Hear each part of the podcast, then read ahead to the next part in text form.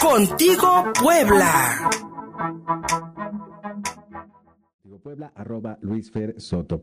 Mr. Donald Trump, el presidente de los Estados Unidos y candidato republicano a un segundo periodo, pues acaba de tuitear hace un par de horas, I won, yo gané.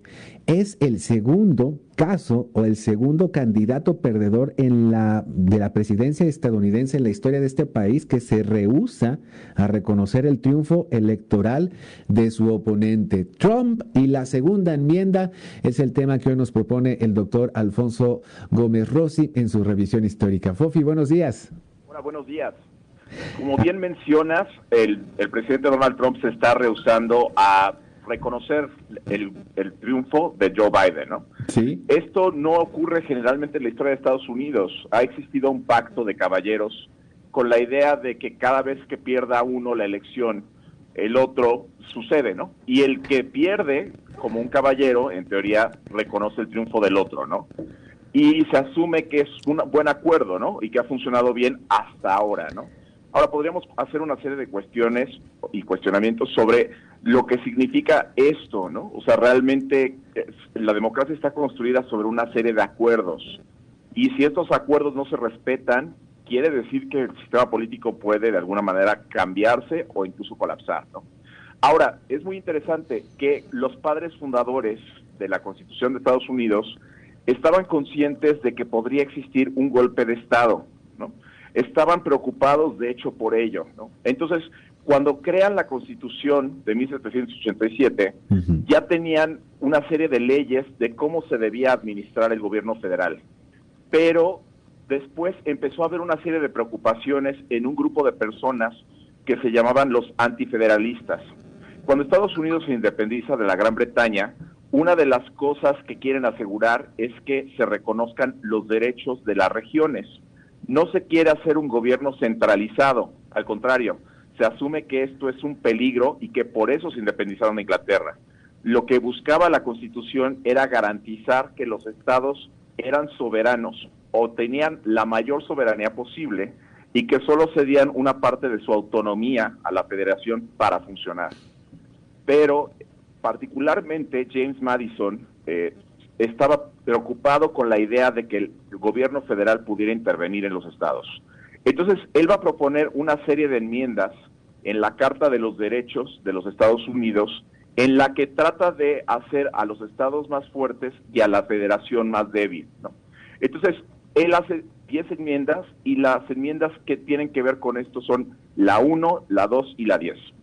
La primera enmienda lo que busca es garantizar que las personas tengan la libertad de practicar la religión que ellos desean, tengan el derecho de libre congregación en donde quieran y también tengan la libertad de prensa, ¿no? Para él, esto era muy importante porque eso garantizaba entonces que los estados tenían la facultad de poder cuestionar al gobierno federal.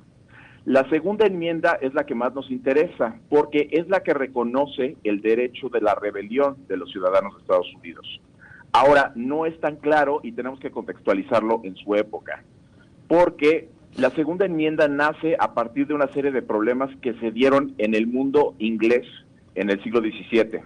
En el siglo XVII Inglaterra se proclamó una república, hoy, hoy casi nunca lo hablamos, ¿no? Pero se decapitó al rey Carlos I y Oliverio Cromwell proclamó una república, ¿no?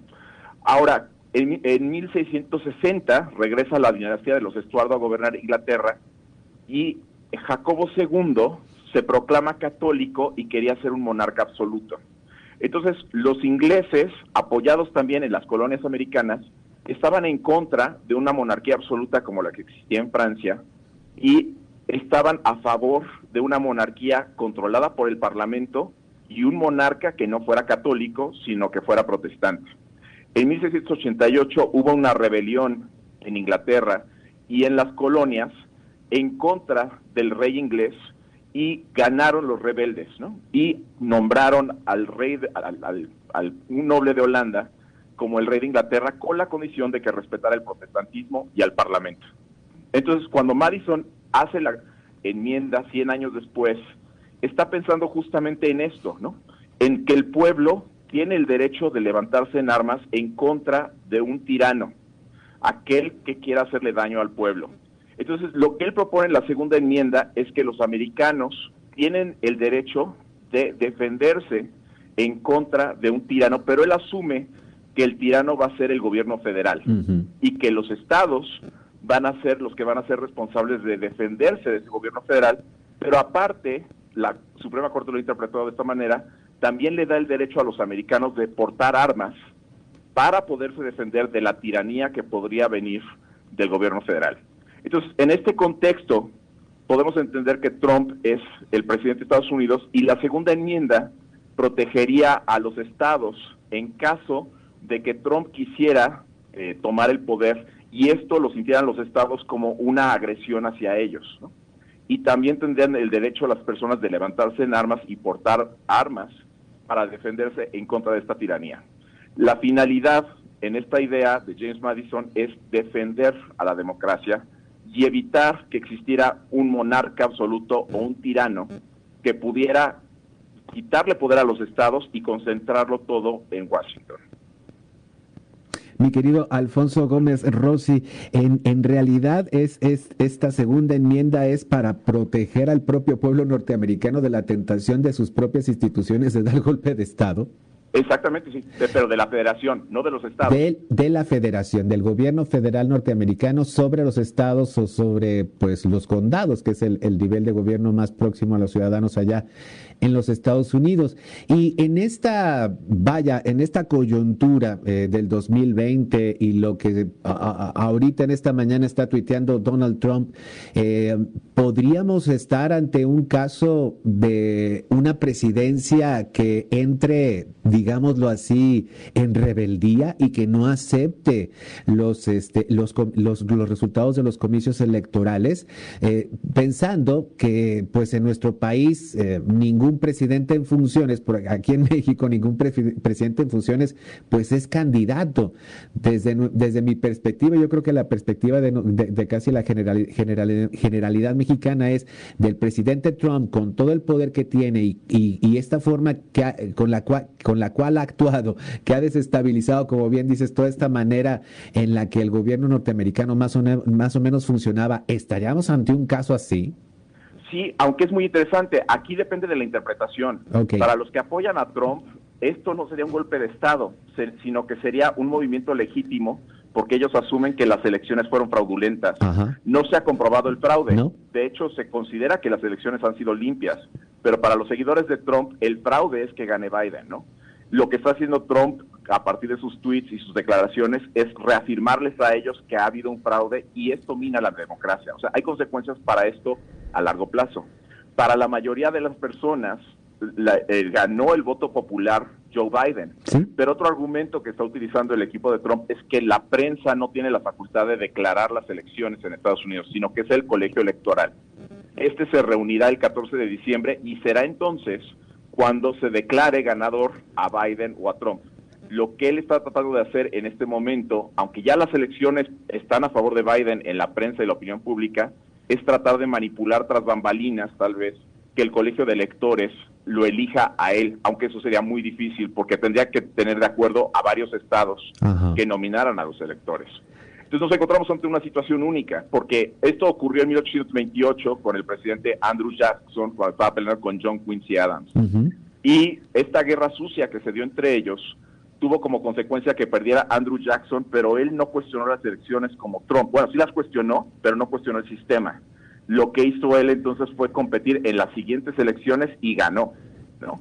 Ah. Pero no, esto que está haciendo Trump es inédito y de alguna manera sí destruye la confianza en las instituciones. Sin duda, sin duda alguna. Y esta posibilidad de que haya un acuerdo eh, con, los, con, los integrantes del colegio electoral, un acuerdo directo del candidato con ellos, ¿es posible también? depende de las legislaturas de los estados. Las legislaturas de los estados son los que nombran a los electores. Tendrían que ser los republicanos, varios estados republicanos que se pusieran de acuerdo para nominar electores que votaran a favor de Trump. Eso es altamente improbable, ¿no? pero sí está, eh, está tratando de hacer las cosas para que él quedara, ¿no? O sea, a final de cuentas estamos viendo un intento de atrapar el poder de una manera ilegal, ¿no? Que cuestiona completamente la Constitución de Estados Unidos. Lo cual pues nos, como, como bien dices, nos pone ante una situación inédita que hay un precedente en, eh, en, la historia de norteamericana, pero no a tales grados. Y no sobre todo también pues con los alcances que puede tener el mensaje de un presidente como Donald Trump que utiliza las redes sociales para pues confundir y decir yo gané y díganle como quieran, a, pesar de la leyenda que ya Twitter te aparece de que este mensaje no, no, no es precisamente confiable. En fin, ya estaremos viendo, como bien dices, mi querido Alfonso Gómez Rossi, qué es lo que ocurre. Sin embargo, está dejando Donald Trump un precedente, creo yo, bastante amargo para los electores norteamericanos y que sin duda, que sin duda, pues también será un segundo, un segundo precedente eh, en esta historia norteamericana de aceptar o no las derrotas en una reelección presidencial. Muchísimas gracias, mi querido Alfonso Gómez Rossi, amigo mío. Un abrazo para quienes te escucharon o te quieran encontrar en redes. ¿Cuál es la vía? Eh, eh, Twitter, arroba Fofi5. Muchas gracias a ti. Que tengas excelente día. Gracias igualmente. Buen descanso y buen puente. Nos vamos a la pausa.